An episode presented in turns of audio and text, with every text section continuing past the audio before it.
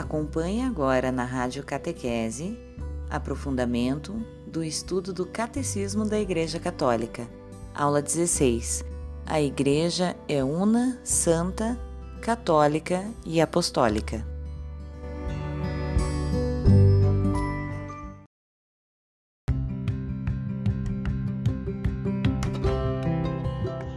A gente parou, meus queridos e queridas, dentro do, do, número, do número 810 e agora a gente ainda continua investigando, estudando e falando sobre a catolicidade da igreja.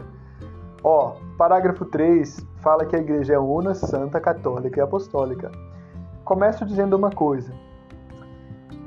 Tem gente que fala assim: ah, a igreja católica não é criada por Cristo porque não fala católico na Bíblia. Na verdade, a palavra católico está no Novo Testamento, sim. A palavra catolon,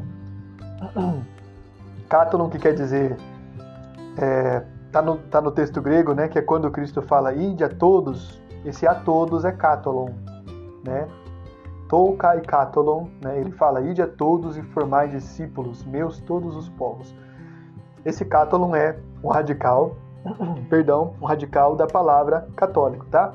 Vamos lá. Por que estou dizendo isso? A igreja é universal, ela está em todo lugar, isso significa ser católico. Porque a católica é diversa. É diversa, mas é una. É una porque um só é o nosso Deus, um só é o Senhor, Jesus Cristo. Mas ela é diversa, ela é plural, ela se estende por toda a extensão da terra e em cada lugar ela tem uma peculiaridade. Lembra que a gente já estudou algumas questões dos cristãos primitivos? Talvez a gente não vai lembrar, que poucas pessoas fizeram esse curso comigo, mas os cristãos primitivos, quando chegavam numa cidade, eles aprendiam os costumes locais e o comportamento deles, porém, eles não mudavam. Era aquele comportamento ético, íntegro e que eles permaneciam fiéis ao evangelho, certo? Estou dizendo isso porque, embora a igreja possa ter muitos rostos, o essencial é uma coisa só, é são os valores do evangelho, isso não muda. Não importa se em determinado lugar a pessoa participa da Eucaristia que é celebrada em latim, não importa se a Eucaristia é em português, é em chinês, não importa. A essência, o ensinamento de Cristo é um, permanece inalterado, não dá para alterar, certo? Por isso a igreja é única. Vamos lá. Então a igreja é única, vamos avançar um pouquinho, vamos para o número é, do, do 816, certo?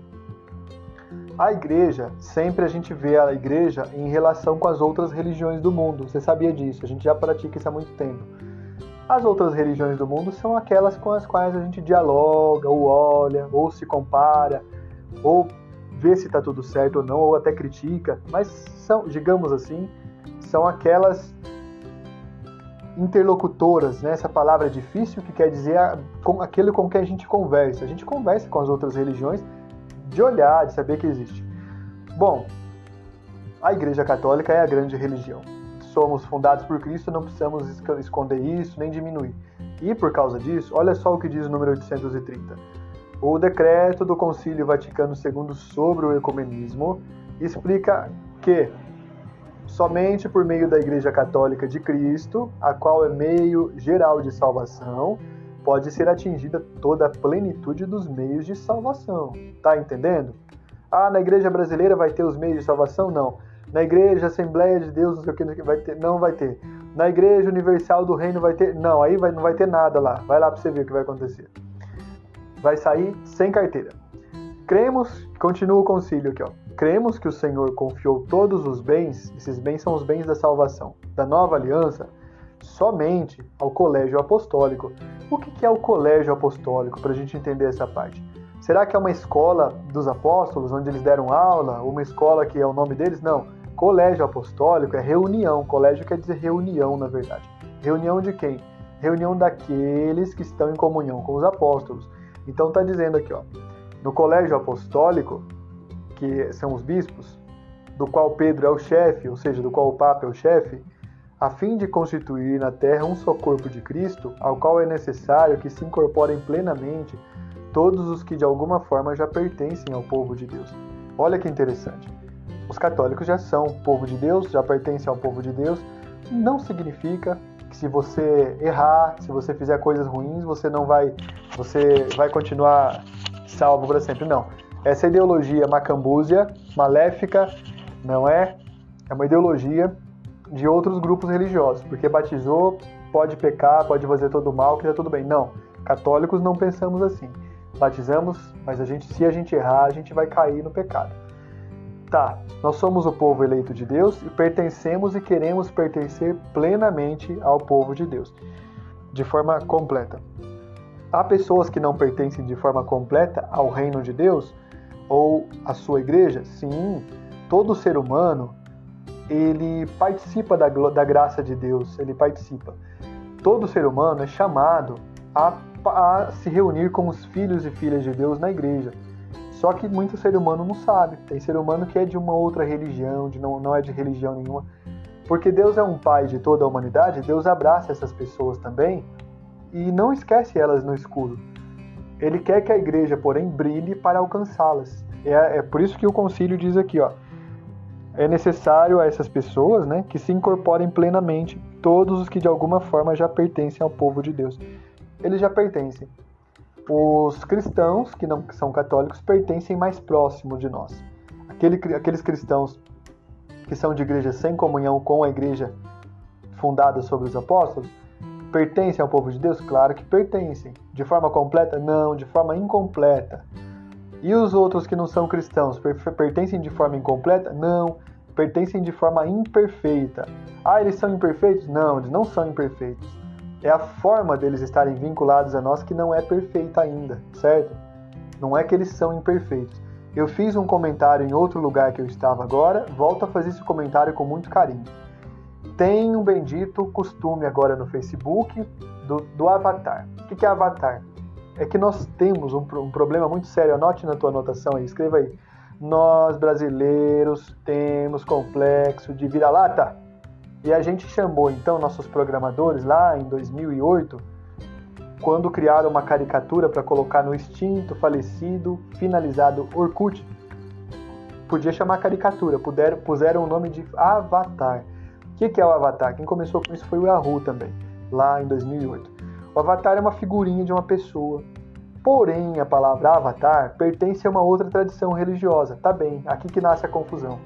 Eu não gosto de usar a palavra de outra tradição religiosa em respeito a eles, e porque nós temos outras palavras.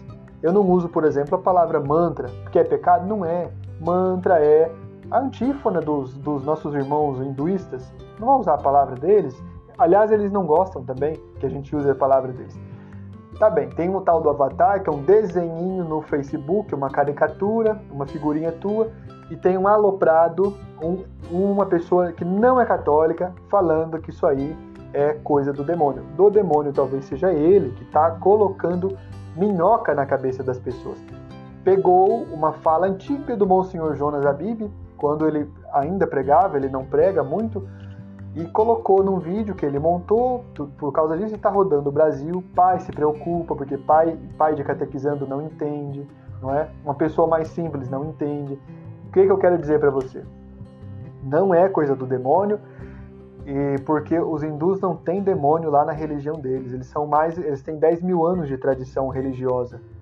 A gente tem 2 mil, né? Sobre outros 10 mil talvez, mas a gente tem 2 mil, eles têm 10. É outra religião. Não podemos. A igreja fala respeite a outra religião. Não podemos desrespeitar.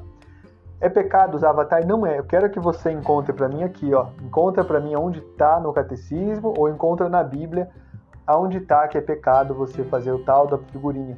Eu fiz avatar? Não fiz. Vou fazer? Não vou, não gosto, né?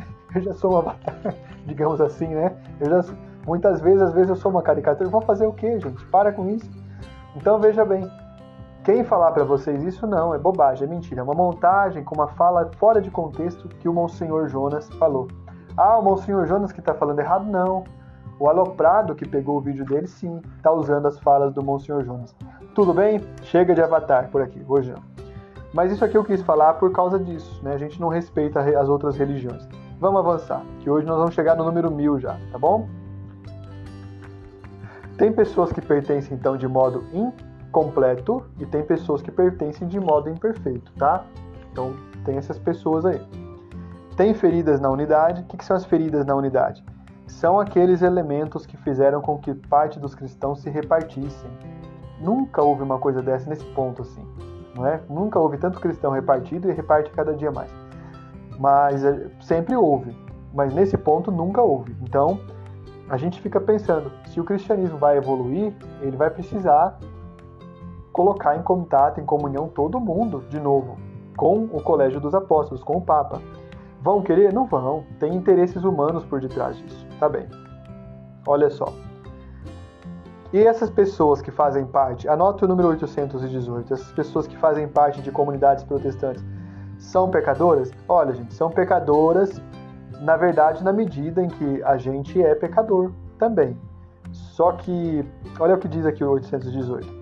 Os que hoje em dia nascem em comunidades que surgiram de tais rupturas e estão imbuídos da fé em Cristo não podem ser acusados do pecado de separação, e a Igreja Católica os abraça com fraterna reverência e amor. Justificados pela fé recebida no batismo, estão incorporados em Cristo e por isso, com razão, são honrados com o nome de cristãos e merecidamente reconhecidos pelos filhos da Igreja Católica como irmãos do Senhor. Então isso é importante, entender que o diferente pode ser nosso irmão também. Não precisa, não precisa demonizar o outro que crê diferente do que você. Isso é atitude de gente boba, de gente tonta, né? Ah, o outro é do inimigo. Não, do inimigo é você mesmo que fica falando umas coisas dessas, né? Não você, não você, né? Eu tenho que parar de falar essa palavra. Tá, quero ainda ler a minha anotação aqui, ó. Eu anotei assim: sobre o ecumenismo, não é fácil manter o diálogo com quem nos ataca, mas é preciso recordar que nossa comunidade, é preciso recordar que nossa maturidade espiritual, histórica, é maior. Maturidade. Então nós temos que ter maturidade, tá? Não precisa atacar o outro, atacar o outro que crê diferente, tá bom? Tudo bem? Amém, igreja? Vamos em frente? Vamos em frente. Então, olha só. Olha o que, que, que a Igreja Católica fala, presta atenção nisso. Ela fala assim: além disso, muitos elementos de santificação e de verdade existem fora dos limites visíveis da Igreja Católica. Opa! Quer dizer que tem elemento de santificação e verdade fora da Igreja Católica? Tem, criatura, tem. Ah, então não vou ser católico mais. Bom, aí é coisa sua, um problema talvez, mas não é porque o outro tem um elemento de verdade que vai anular, diminuir a gente. Não, pelo amor de Deus, nós temos a plenitude. E para ter a plenitude tem que ter também maturidade. Não adianta nada a gente ser a comunidade fundada por Jesus se a gente vai ficar assim, ai, o avatar vai me pegar. Não, para com isso, por favor, não faça isso não. Né? Eu fico nervoso com essa situação. Então, olha lá. Há elementos de santificação e de verdade existentes fora dos limites visíveis da Igreja Católica, como a palavra escrita de Deus, a vida da graça, a fé, a esperança, a caridade, outros dons interiores do Espírito Santo e outros elementos visíveis. Isso pode estar nas comunidades separadas ou nas comunidades que nunca foram cristãs, entendeu? Agora, você acha que a gente vai anunciar Jesus nesse mundo? 7 bilhões, quase 8 bilhões de pessoas. A gente vai conseguir anunciar com essa guerra feia que a gente faz? Nós, às vezes, nós católicos compramos essas coisas, né? Essa coisa do avatar que eu falei, ela veio de grupos pentecostais. Ela veio de grupos pentecostais. Aqueles grupos que falaram para você que toma aquele refrigerante ruim, que eu até falei dele hoje também, né? Daqui a pouco vocês vão me falar para eu tomar, para eu buscar lá no bar, né?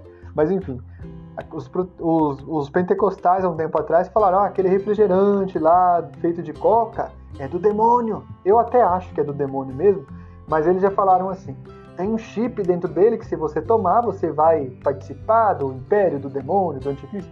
Aí é besteira, né, gente? Não compra aquela marca lá de maionese, que eu não vou falar propaganda também, porque lá quer dizer homem do inferno, que é, de fato pode talvez em inglês, mas em alemão quer dizer ferreiro, né? Não quer dizer homem do inferno. E assim essas aloprações. Então, é muito importante ter maturidade, não comprar essas coisas, ter maturidade, certo? Vamos lá, avançando um pouco mais aqui. A coisa mais maluca que eu já vi foi uma uma vez eu ainda quando era seminarista, cheguei numa casa para fazer uma oração do terço, rezar o terço com aquela, com aquela família e outras ali do bairro, e uma senhora muito alucinada, porque ela ficava repetindo insistentemente que ela tinha lido na segunda Mateus. O que, que é segunda? Segunda carta de Mateus. O que, que você leu lá? Ah, porque o anticristo está chegando, o anticristo é o Beuzebu, o anticristo é Leviatã. E ela repetia isso insistentemente. E ela era uma pessoa de uma outra religião. É claro que era uma doentinha, né? Porque foi feita uma lavagem cerebral nela. E eu estou dizendo isso porque a gente escuta coisas agressivas. Num determinado momento, aquela senhora começou a querer quebrar o crucifixo, a imagem de Nossa Senhora.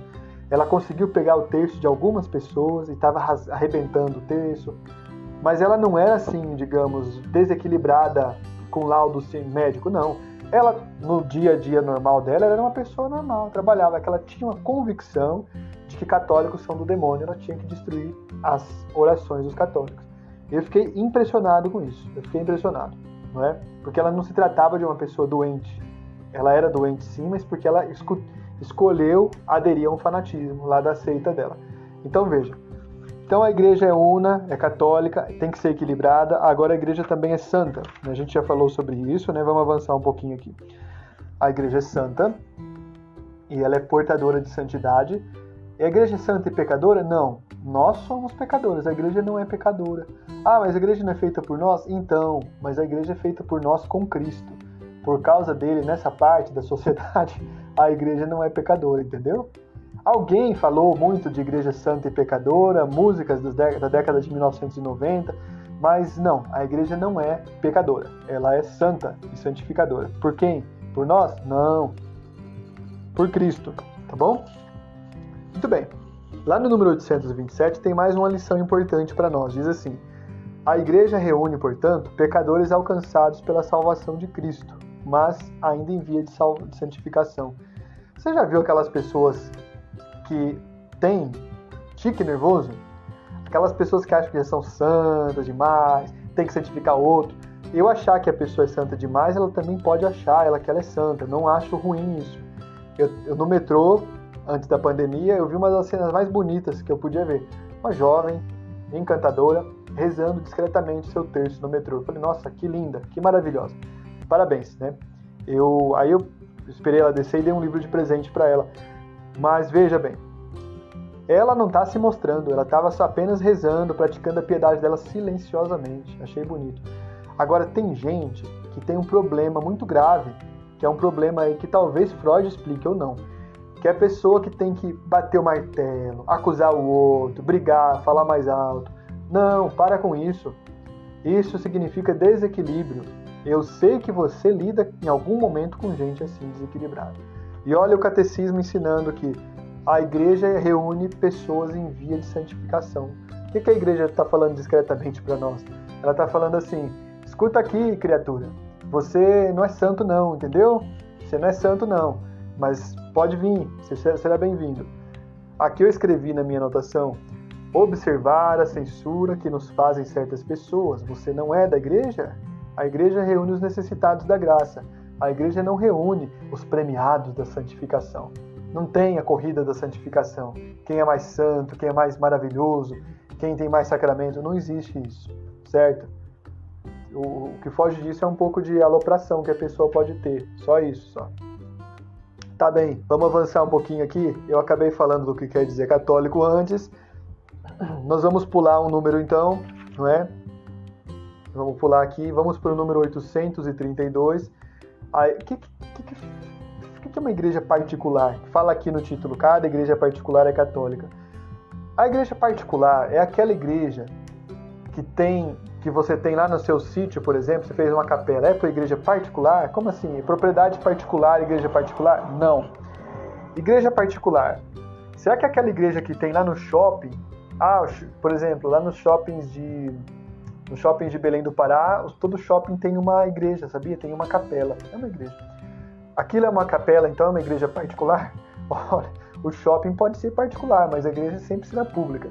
Igreja particular quer dizer diocese, ou eparquia, ou prelazia, ou vicariato castrense, ou é, prelazia pessoal. Isso tudo é o que a gente pode chamar de circunscrição.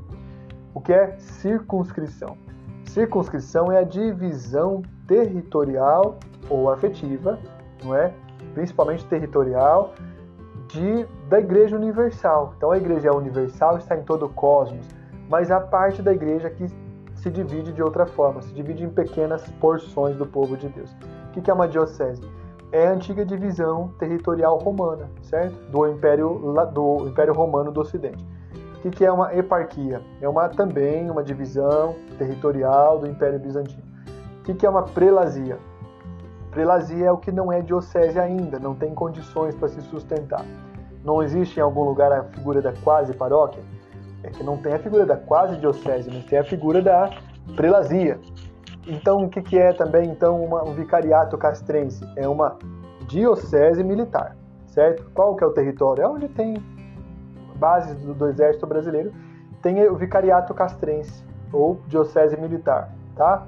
O que, que é, por exemplo, então uma é, uma prelazia pessoal? Tem uma só no caso, é a Opus Dei. É uma diocese do mundo todo, né? Ela, ela, ela está no mundo todo. Ela, ela reúne pessoas por um carisma, ela não reúne pessoas por um território, certo? Então há várias diferenças aqui, várias questões. A igreja é particular para quê? Para conseguir atingir, acompanhar, caminhar, frutificar naquele território. A igreja não é um sistema como matriz e filiais, embora gente, essa palavra matriz seja nossa, né? seja da nossa prática pastoral, mas ela não é uma empresa com matriz e filiais que vai lá para explorar, não. Ela vai para frutificar, desenvolver as pessoas, as comunidades. Enfim, vamos lá. Avance comigo. Junte-se junte a mim. Olha só, 834. Uh, aliás, 832. A Igreja de Cristo está verdadeiramente presente em todas as legítimas comunidades locais de fé. Aqui, aí, acolá, não é? Mais ainda lá para frente, e no 834. As igrejas particulares são todas plenamente católicas, pela comunhão com uma delas. De todas as igrejas particulares, uma delas é o que a gente chama de primus inter pares, ou seja, é a primeira entre iguais. É a igreja de Roma. Ah, por que a igreja de Roma? Porque lá é bonito, porque lá tem aquelas esculturas? Não, porque lá foi onde Pedro e Paulo foram martirizados. Bom, mas e a igreja onde Tiago foi martirizado na Espanha? Não podia ser lá a sede do Império Romano, da, na sede da Igreja Católica? Não podia ser talvez em Jerusalém, onde os outros apóstolos foram martirizados? Não podia ser em Cesareia? Não. Podia ser em Éfeso, onde Nossa Senhora morou? Não. Porque Pedro é o chefe dos apóstolos e Pedro fundou também outras dioceses. Pedro fundou outras dioceses mas é na Diocese de Roma que ele deu o testemunho final. Então, desde o século I, as outras igrejas do, do Ocidente, do Oriente, do Norte da África, onde já não existem mais aquelas igrejas, né, todas reconheceram Roma como primos inter pares, primeira entre iguais, tá bom? Então vamos lá. Qual que é a questão com os ortodoxos aqui? Eu falo rapidinho. Teve uma questão no ano de 1100, uma questão muito ligada ao Império Bizantino, era uma questão mais política que teológica. Tinha elemento teológico? Gente, sempre teve, sempre teve. Agora você está vendo, por exemplo, os bispos da Alemanha querendo alterar umas coisas da missa. Tá bem? Sempre teve isso, sempre teve. Você já viu os bispos da Oceania pedirem a ordenação de mulheres? Também sempre teve umas coisas assim, normal. Mas por que, que os ortodoxos se separaram da gente? Por uma questão política. Infelizmente, num momento delicado, eles acabaram lá é, cedendo aos encantos do imperador, né? E aí acabou isso. O imperador Miguel Celulário acabou finalizando aí a separação. Foi uma pena, mas enfim, tudo bem. Quem pertence à Igreja Católica? O número 836. Toda a humanidade pertence, alguns plenamente, outros de forma incompleta ou imperfeita. Acabamos de falar disso. Todos os homens são chamados a esta católica unidade do povo de Deus a ela pertencem ou são ordenados de modos diversos, quer os fiéis católicos, quer outros crentes em Cristo, quer todos os homens que pela graça de Deus são chamados à salvação, não é? E continuando aqui, católicos de corpo presente, 838. Contudo, não se salva, embora esteja incorporado à igreja aquele ou aquela que não persevera na caridade, e permanece na igreja como o corpo, mas não com o coração. Por muitos motivos, a igreja sabe se ligada aos batizados que são designados pelo nome de cristão, cristãos, mas não professam na íntegra a sua fé, não guardam comunhão ou unidade com o sucessor de Pedro. Então isso é importante. Nas páginas seguintes, minhas queridas e queridas, fala, por exemplo, dos, das outras religiões, certo? Fala que nós temos uma relação especial com os, os povos hebreus ou as religiões hebraicas. Quais são as religiões hebraicas? Por exemplo, as, as religiões que se derivaram do judaísmo, certo? Então os povos, os povos hebraicos são aqueles povos que uh, receberam a tradição judaica e preservaram. De certa forma, a nossa religião também é uma religião de certa forma, veja bem, mas nós não somos, né? Judaica, porque a gente recebeu o Antigo Testamento e muitas reflexões dos judeus. E porque Jesus era judeu, certo? Então tem gente que não gosta que fala isso, que Jesus era judeu, mas ele era. Né? E Maria também. E os apóstolos também. Pronto, agora não para a live. Vamos lá. Fora da igreja não há salvação. A gente já ouviu muito falarem desse, desse aspecto. Fora da igreja não há salvação. Bom, fora da igreja não há salvação para aquelas pessoas que dependem, precisam da ajuda da igreja. Não quer dizer que aqueles que estão fora da igreja não serão salvos. Deus pode salvá-los. Ah, então eu não vou ser católico mais. Até hoje eu fui católico exemplar. Mas você está falando que Deus pode salvar até os outros? Gente, Deus pode salvar quem Ele quiser. Né? Deus é soberano. Deus, Deus é soberano e Deus não precisa obedecer às nossas ordens humanas, tá? O que mais? É, parte da nossa identidade é a identidade da missão, que é para isso que você está tá fazendo esse maravilhoso curso do catecismo, para você se informar, não é? está dizendo que a igreja é apostólica, a gente vai. Isso aqui é uma, um ponto muito importante. Por que, que a igreja é apostólica? Porque a gente ainda pre, permanece unido na mensagem que os apóstolos deram, na, nas orientações que eles deram, certo? Então por isso a igreja é apostólica e continuará sempre sendo. É a nossa identidade, é a nossa identidade, certo? Então a gente faz parte de, de, de uma igreja fundada pela, pelos próprios apóstolos. Isso, vamos avançar um pouquinho, número 874. Eu sei que talvez eu esteja passando um pouquinho do que vocês leram, não tem problema. É muito simples o tema de, de agora. A igreja está constituída, visivelmente, numa hierarquia. Ah, hierarquia porque os bispos mandam mais, é porque eles não gostam dos leigos. Não, não é isso, gente. A hierarquia tem sim uma, uma definição que para muitas pessoas talvez seja difícil, porque é que algum pode mais do que o outro. Mas isso é uma questão que é do gênero humano. Sempre, sempre houve isso, sempre haverá. A hierarquia católica, no entanto, é uma hierarquia posta a serviço, ou deveria ser. Hierarquia católica que não é posta a serviço, quem é a hierarquia? É o bispo, os, os bispos, os cardeais, o papa, depois padres, né, diáconos. Essa hierarquia é posta a serviço, ela só tem validade quando ela atinge, quando ela se dedica a servir as suas comunidades é um líder servidor. Quem pertence à hierarquia da igreja é um líder servidor. Se não for assim, não serve para ser líder, certo? A, a, igreja tem uma constituição hierárquica, então, porque o próprio Cristo é a cabeça, ele é maior, ele é supremo, ele é superior e ele faz com que a gente é, participe da sua santificação. Agora preste muita atenção no que eu vou dizer embora Cristo seja a cabeça, não quer dizer que você seja o pé ou a sola do pé, não é isso. A gente usa a imagem de corpo e Cristo cabeça, mas esse corpo é um corpo plano, é uma igreja circular. Todos fazemos parte dessa igreja em nível de igualdade, com a mesma dignidade de batizados, porém com missões diferentes, e até as pessoas que pertencem à hierarquia também, certo? Tudo bem? Vamos lá.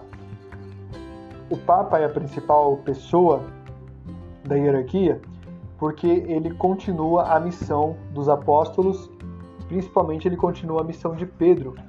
Cada bispo é um sucessor dos apóstolos. E todo bispo tem que estar em comunhão com Pedro. Não dá para ter um bispo fora da comunhão. Um bispo fora da comunhão é uma coisa muito esquisita. Tem, tem. De vez em quando tem algum bispo criticando o Papa, virou moda isso, né? se fosse São João Paulo II, eles não iam falar nada, porque ele batia o báculo neles na mesma hora. Báculo não, né? A férula. Férula é o cajado do Papa, né? Digamos assim, cajado. Mas o São João Paulo II não brincava. Agora, como Francisco é misericordioso, aí um critica daqui, outro critica dali, é uma vergonha. Isso é um testemunho que nós estamos vendo que eles estão contra a unidade da igreja. Mas a pessoa não é cardeal, não é bispo? Sim. Mas é, é mas aí que está a questão, né? Fragilidade humana, né? Está contra o próprio magistério, contra o próprio Pedro. Ah, por que, que o Papa Francisco não bate a férula neles então? Bom, o Papa Francisco tem outra forma de tratar, né? Valoriza muito a misericórdia. Talvez em algum momento ele vai ter que chegar nesse ponto, mas a gente está vendo gente atentar contra. Estou falando de cardeais e bispos. E quando é um leigo atentando contra a hierarquia, contra a unidade da igreja, isso é lamentável do mesmo jeitinho. Não é mais lamentável nem menos lamentável. Simplesmente ver um batizado atirando contra a própria igreja é muito feio. Não se deve fazer isso. Né? Tá, vamos lá, avançando um pouco mais aqui. Quais são as diretrizes que um bispo tem? O bispo tem três, três principais missões, certo? Ele tem três munos o munus de ensinar, o de santificar e o de governar, ou de reger. Está sendo usada no catecismo a palavra reger. O bispo tem três grandes finalidades. Ele tem que santificar as pessoas, tem que ensiná-las e tem que governá-las, acompanhá-las. É isso que faz um bispo, não é? é? Vamos lá. O próprio Papa, que é um bispo também, dentro dessas funções, ele tem uma, um elemento chamado infalibilidade. A infalibilidade está sendo dita aí no número 890 e 891. O que é infalibilidade? Infalível é aquilo que não erra, aquilo que não tem erro. A, a infalibilidade do Papa, no entanto, é uma infalibilidade para assuntos de fé proclamados ex cátedra, ou seja, quando eles estiveram usando as suas como eu vou dizer assim, a sua missão de papa, tá bom? Eu ia dizer as suas prerrogativas papais. Mas quando ele estiver na missão de papa, falando de um tema de fé, aquilo não tem erro. Por quê? Ele não vai falar assim, ah, eu acordei hoje, eu vou, eu vou fazer tal proclamação. Não. Tudo é estudado, é consultado muita gente. Ele mesmo, o próprio Papa, é iluminado e assistido pelo Espírito Santo. Então, quando ele fala ex cátedra, quando, quando ele fala na função como Papa, ele sempre acrescenta uma série de elementos para nossa reflexão. Então, isso aí é o que se chama infalibilidade, tá? É muito criticada a infalibilidade pelos protestantes, que eles querem, na verdade, que o Papa seja uma espécie de ministro leigo igual a eles. Não, o Papa não é leigo, ele é sacerdote. É ruim ser leigo? Não. É que a figura do sacerdote tem algumas responsabilidades que não então pesam sobre os leigos, graças a Deus. Mas se eu fosse padre, por exemplo, nunca que eu podia estar com vocês aqui, mas nunca mesmo, né? Talvez, mas eu teria que estar cuidando, por exemplo, da santificação do meu povo. Então não poderia estar aqui. O Papa, então, ele tem uma, um elemento que difere muito dos outros bispos, que é esse elemento da infalibilidade, certo? Vamos em frente. Bom, mas fala muito do Papa, fala dos bispos e que mais? Fala dos fiéis leigos? Fala também. O número 897, ele diz assim, olha só. Por leigos, entendem-se aqui os cristãos, exceto os membros das, das ordens sagradas ou estado religioso reconhecido. Quem são esses? São os consagrados, freiras e freis. Né? Então os leigos não são esses, são outros, outro, outra característica ainda. Os leigos, em sua medida, são feitos participantes da função sacerdotal, profética e real de Cristo, dentro do batismo. Então nós também participamos do mesmo elemento que Cristo deu a todas as pessoas. É claro que esse é o sacerdócio comum ou o sacerdócio universal dos fiéis. É claro que alguns fiéis vão ser destacados para serem colocados, ordenados a esse serviço, tá bom? Olha só, número 899. Os fiéis leigos estão na linha mais avançada da vida da igreja. Graças a eles, a igreja é o princípio vital da sociedade humana Especialmente por isso, eles devem ter sempre mais clara consciência não somente de pertencerem à igreja, mas de serem igreja, isto é, comunidade dos fiéis, sob a direção do chefe comum, o Papa, certo? Então isso é bem importante. Né? Nós somos essa, nós somos essas pessoas que, junto com os sucessores dos apóstolos, continuamos a caminhada da igreja aqui na Terra. Tudo bem, pessoal? Vamos lá então. O catecismo fala da nossa participação dentro do elemento sacerdotal de Cristo. certo? Como é que a gente participa do elemento sacerdotal da missão de Cristo? A gente participa também é, santificando as pessoas. Já nos ensinou São Pedro, somos chamados para dar a bênção, está na segunda carta de Pedro. A gente também dá a bênção, porque essa bênção vem de Deus, não vem de nós. Essa bênção que nós podemos dar pode ser de muitas formas. A gente já é uma própria bênção, a gente pode ajudar uma pessoa que está precisando, a gente pode dar um dinheiro para o necessitado, enfim, a gente pode ser simpático, a gente já é a própria bênção não pode esquecer que você é bênção. Toda vez que você esquece, você cai num, num tipo de vida muito, como eu vou dizer assim, muito comum, na verdade, né? num tipo de vida muito sem, sem referências espirituais. Nós não podemos fazer isso. Nós somos a bênção, nós temos que lembrar sempre desse elemento, certo? Ah, e o munus profético. O munus profético, que está no número 904, tem alguma coisa muito interessante para nos ensinar também ver as coisas que podem ser consertadas e consertar. Primeiro dentro de nós, segundo ao nosso redor, tudo faz parte disso, né? Tudo está relacionado, certo? E que mais? Também o munus real. Como é que a gente participa do munus real de Cristo? O munus real é o munus real que está no número 908. A gente participa dele é, vivendo como príncipes e princesas desse reino que não é desse mundo, certo? Esse, esse mundo, mas esse mundo, é, nós estamos nele e a gente não precisa se comportar pelos padrões que esse mundo tem para nós, certo? A, Jim perguntou o que significa munus. A palavra munus, Jim, significa, é, como posso dizer assim, pode ser entendido como dom, ou pode ser entendido como missão, ou como função, ou como trabalho, ou como destinação. Tem mais significados ainda, mas munus é aquilo para o qual eu estou destinado. Isso é o munus, aquilo que faz parte da minha essência, tá bom? A Ana Paula, não entendi sobre prelazia. Prelazia mesmo, prelazia assim mesmo. Prelazia é uma palavra que, de, que vem de, uma, de um nome que o bispo tem. O, o bispo pode ser chamado de prelado. Prelado. Prelado é o bispo. Prelazia é onde tem um bispo cuidando, um vigário prelado, um vigário prelatício. É um bispo, na verdade. Prelazia é uma como se fosse uma diocese, mas ela não se chama diocese, ela se chama prelazia. Por exemplo, havia no Pará a prelazia de Santarém, que virou diocese e que agora é arquidiocese. Olha que legal, ela foi progredindo, tá? Então isso é uma prelazia. A Elisângela Teixeira, Altieres, você pode nos falar sobre isso?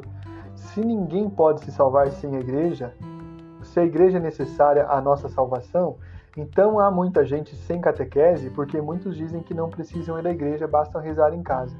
Vamos ver se eu entendi aqui, né? Sim, Ó, oh, sim, sim, entendi. Lisângela, obrigado, Lisângela Teixeira. A igreja é artigo de fé. Quando fala que é artigo de fé, significa que eu não posso ser cristão sem estar na igreja, entenderam? Ah, mas eu sou cristão adventista. Pior aí, não pode, tem que estar na igreja, qual? Católica. Tá, mas eu sou católica, eu posso da minha casa participar da, da, da vida? Não, não, não. A igreja, a igreja, quando fala que a igreja é artigo de fé, isso significa que a igreja é uma comunidade e essa comunidade precisa ser vinculativa, eu tenho que estar presente nessa comunidade. Não tem como estar de forma completamente unido à igreja se eu não participo da comunidade, entendeu? É o que você escreveu então. Foi muito bom estar na tua companhia neste episódio. Eu espero que você repasse para mais pessoas e tenha uma palavra para você. Fica firme na tua missão, porque ela é muito importante para o reino de Deus acontecer. Um beijo da Bruna, um abraço meu e nos vemos.